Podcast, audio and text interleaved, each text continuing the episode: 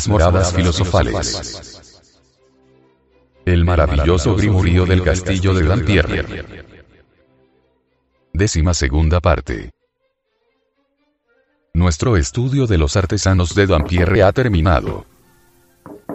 Tan solo nos queda señalar algunos motivos decorativos que, por lo demás, no presentan ninguna relación con los precedentes muestran ornamentos simétricos motivos vegetales, entrelazos y arabescos acompañados o no de figuras cuya factura denota una ejecución posterior a la de los temas simbólicos. Todos están desprovistos de filacterias e inscripciones. Finalmente, las losas del fondo de un pequeño número de artesones aguardan aún la mano del escultor.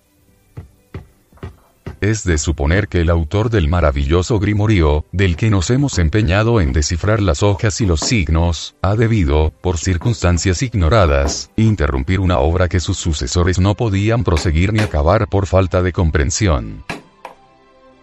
Sea como fuere, el número, la variedad y la importancia esotéricas de los temas de este superior compendio hacen de la Galería Alta del Castillo de Dampierre una admirable colección, un verdadero museo de emblemas alquímicos, y clasifican a nuestro adecto entre los maestros desconocidos mejor instruidos en los misterios del arte sagrado. Pero antes de abandonar este magistral conjunto, nos permitiremos aproximarnos a la enseñanza de una curiosa representación de piedra que se ve en el palacio de Jacques Coeur, en Bourges, y que nos parece puede servir de conclusión y de sumario.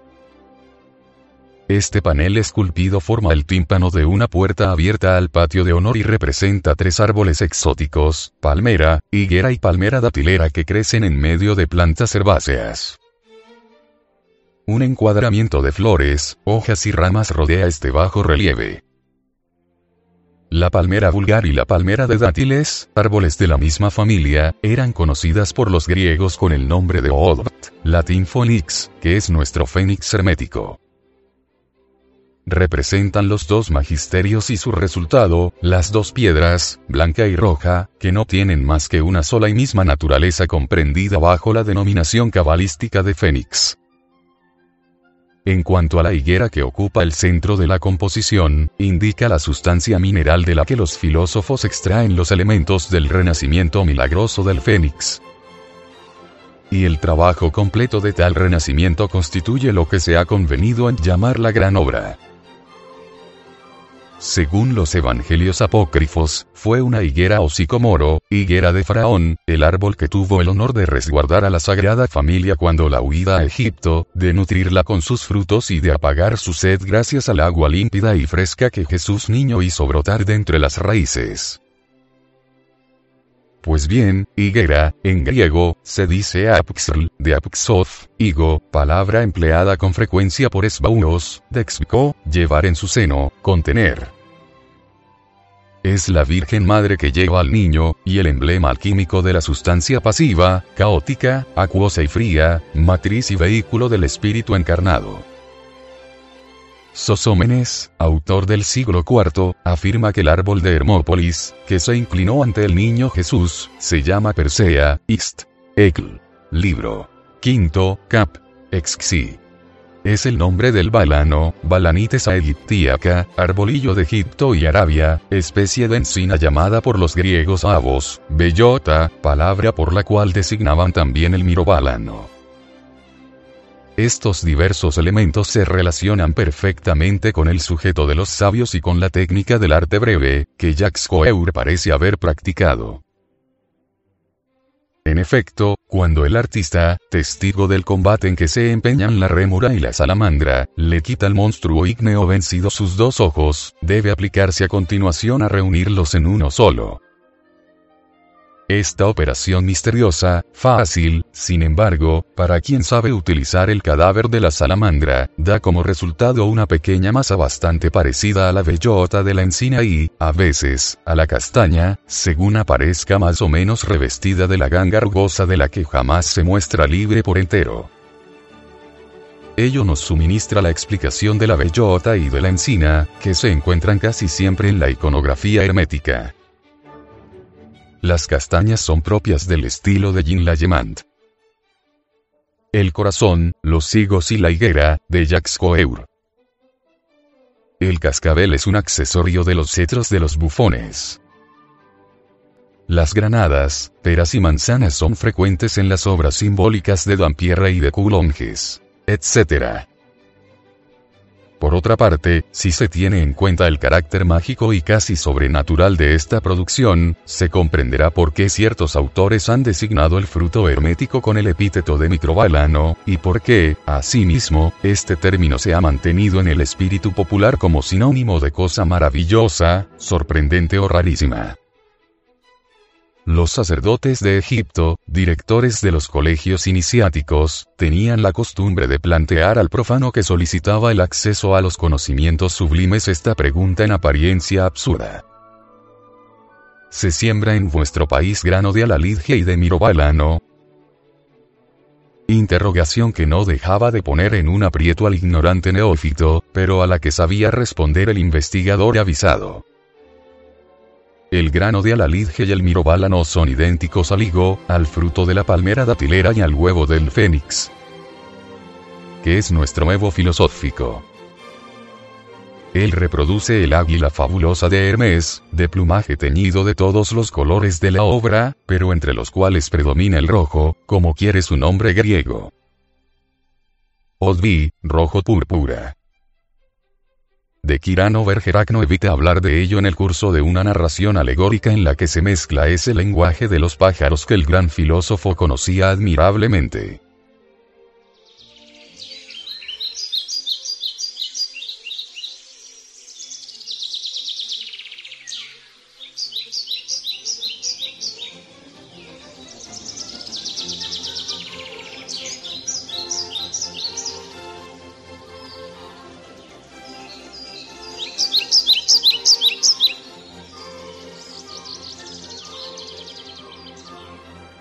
Empecé a dormirme a la sombra, dice, cuando advertí en el aire un pájaro maravilloso que planeaba sobre mi cabeza. Se sustentaba con un movimiento tan ligero e imperceptible, que dudé muchas veces si no se trataba de un pequeño universo balanceado por su propio centro. Descendió, sin embargo, poco a poco, y al fin llegó tan cerca de mí, que mis ojos solazados quedaron por completo llenos de su imagen.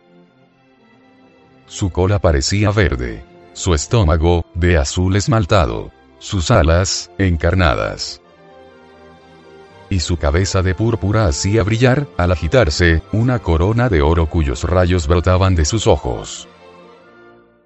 Voló durante mucho tiempo en la nube, y yo estaba tan atento a cuanto ocurría, que mi alma se había replegado y como encogido, entregada a la sola operación de ver y apenas a la de oír, para hacerme escuchar que el pájaro hablaba mientras cantaba. Así, poco a poco salido de mi éxtasis, distinguí de manera clara las sílabas, las palabras y el discurso que articuló.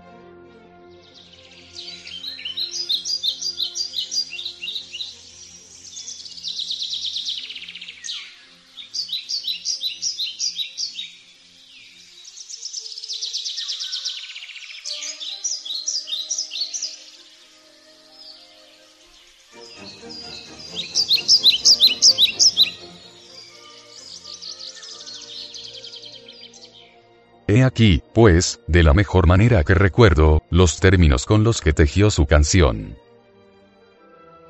Sois extranjero, silbó el ave muy agradablemente y nacisteis en un mundo del que yo soy originario.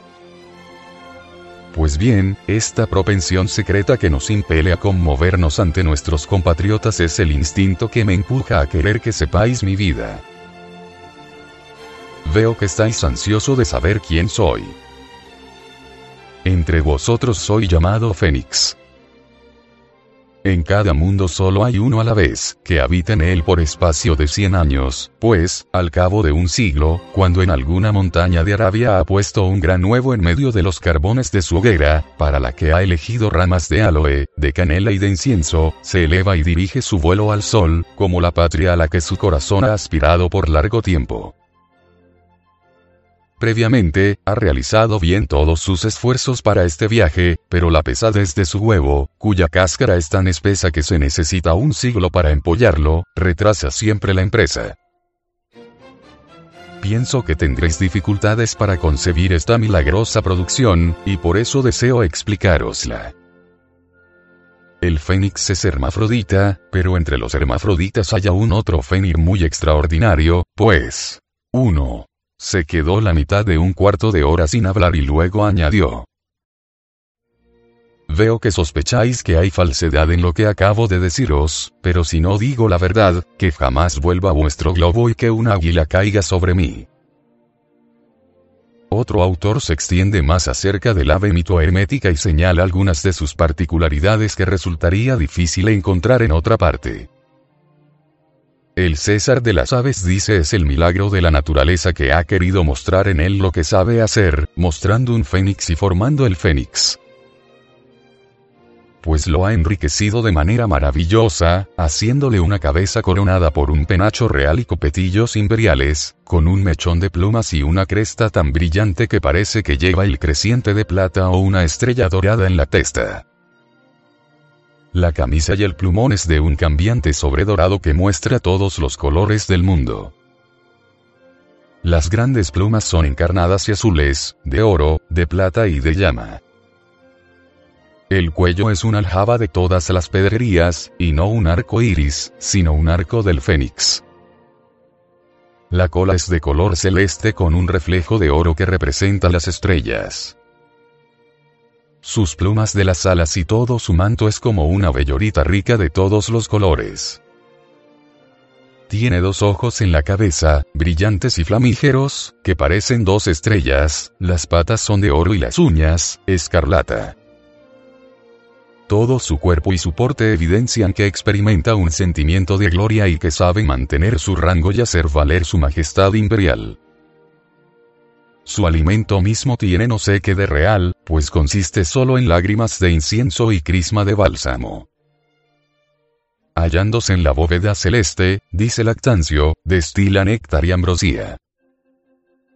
Él es el único testigo de todas las edades del mundo, y ha visto metamorfosearse las almas doradas del siglo de oro en plata, de plata en bronce, y de bronce en hierro.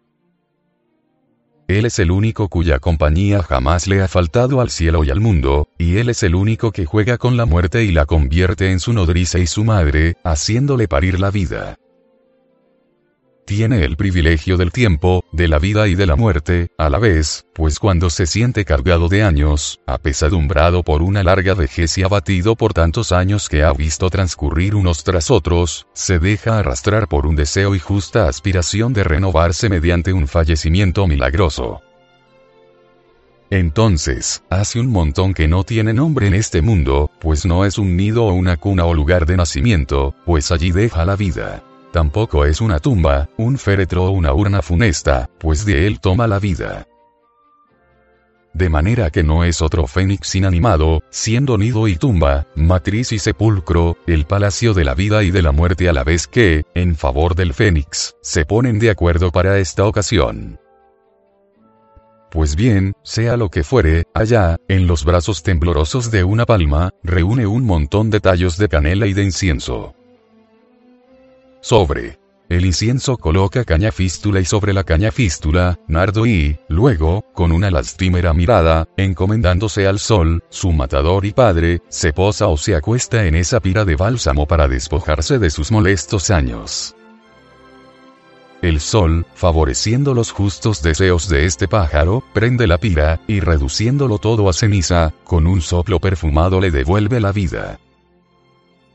Entonces, la pobre naturaleza cae en trance, y con horribles ímpetus, temiendo perder el honor de este gran mundo, manda que todo permanezca quieto en la tierra.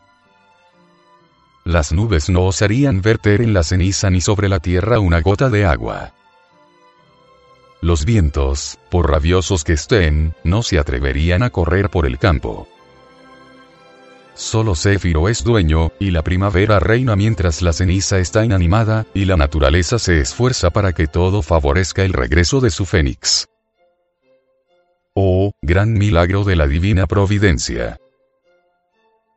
Casi al mismo tiempo, esta ceniza fría, no queriendo dejar por mucho tiempo la pobre naturaleza de luto y causarle espanto, no sé cómo, calentada aquella por la fecundidad de los rayos del sol, se convierte en un gusanillo, luego, en un nuevo y, finalmente, en un ave diez veces más hermosa que la otra diríais que toda la naturaleza ha resucitado, pues, de hecho, según escribe Plinio, el cielo comienza de nuevo sus evoluciones y su dulce música. Y diríais propiamente que los cuatro elementos, sin pronunciar palabra, cantan un motete a cuatro con su alegría floreciente,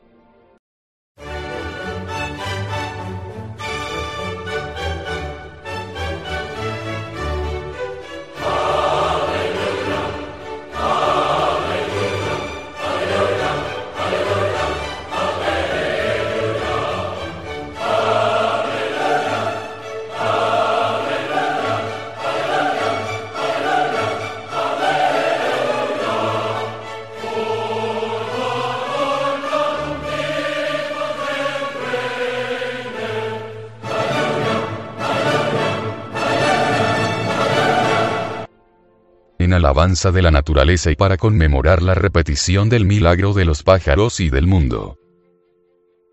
Así como los artesanos de Dampierre, el panel de los tres árboles esculpidos del Palacio de Boges lleva una divisa. En el borde del encuadre decorado con ramas florecidas, el observador atento descubre, en efecto, letras aisladas, muy hábilmente disimuladas. Su reunión compone una de las máximas favoritas del gran artista que fue Jacques Coeur. De. Ma. Hoye. Diré. Fer. Taile. Volvemos a encontrar aquí la palmera simbólica de Delos, contra la cual la tona se había apoyado cuando dio a luz a Apolo, según lo que Calímaco dice en el himno a Delos. Para festejar, oh Delos estos momentos afortunados, un oro puro relucía hasta tus cimientos. El oro cubría tu palmera con una hoja brillante. El oro coloreaba tu lago con una onda deslumbradora. Y durante todo un día, de sus cavernas profundas el hinopo vomitaba oro puro con grandes burbujas. De mi alegría, decir, hacer callar, la alegría del adecto reside en su ocupación. El trabajo, que le hace sensible y familiar a esta maravilla de la naturaleza que tantos ignorantes califican de quimérica constituye su mejor distracción y su más noble gozo. En griego, la palabra sapa, gozo, deriva de xapko, gozar, gustar de, complacerse en, y también significa amar. El célebre filósofo alude claramente, pues, a la labor de la obra, su más querida tarea, de la que tantos símbolos, por otra parte, contribuyen a realzar la brillantez de la suntuosa morada. Más, que decir, que confesar de esta alegría única, satisfacción pura y completa, júbilo íntimo del éxito, lo menos posible, si no se quiere caer en perjurio, asusar la envidia de unos, la avidez de otros y los celos de todos, y arriesgarse a convertirse en la víctima de los poderosos. ¿Qué hacer, luego, del resultado del que el artista según las reglas de nuestra disciplina, se compromete a utilizar modestamente para sí mismo? Emplearlo sin cesar para el bien y consagrar sus frutos al ejercicio de la caridad, conforme a los preceptos filosóficos y a la moral cristiana. Finalmente, ¿qué callar? Todo cuanto se refiere al secreto alquímico y concierne a su puesta en práctica, pues al constituir la revelación el privilegio exclusivo de Dios, la divulgación de los procedimientos se mantiene prohibida, no comunicable en lenguaje claro, permitida solo bajo el velo de la parábola, de la alegoría, de la imagen o de la metáfora. La divisa de Jacques Coeur, pese a su brevedad y sus sobreentendidos, se muestra en concordancia perfecta con las enseñanzas tradicionales de la eterna sabiduría. Ningún filósofo verdaderamente digno de este nombre rehusaría suscribir las reglas de conducta que aquella expresa y que pueden traducirse así. De la gran obra, decir poco, hacer mucho y callar siempre.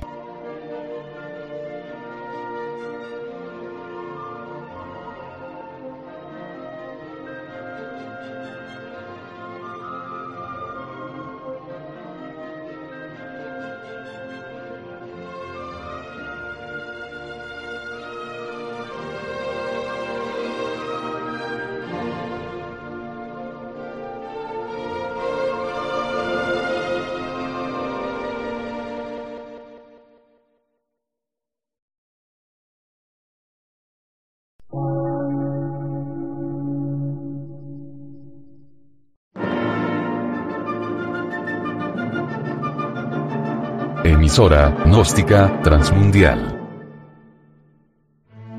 Por una nueva civilización y una nueva cultura, sobre la faz de la Tierra.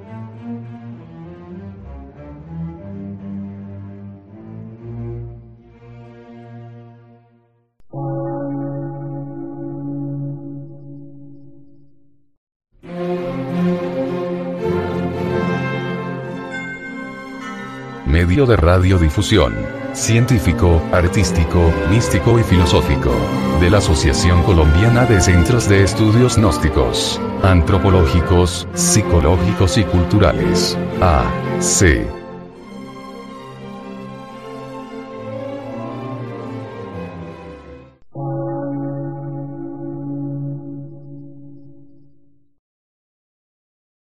Lectura en movimiento.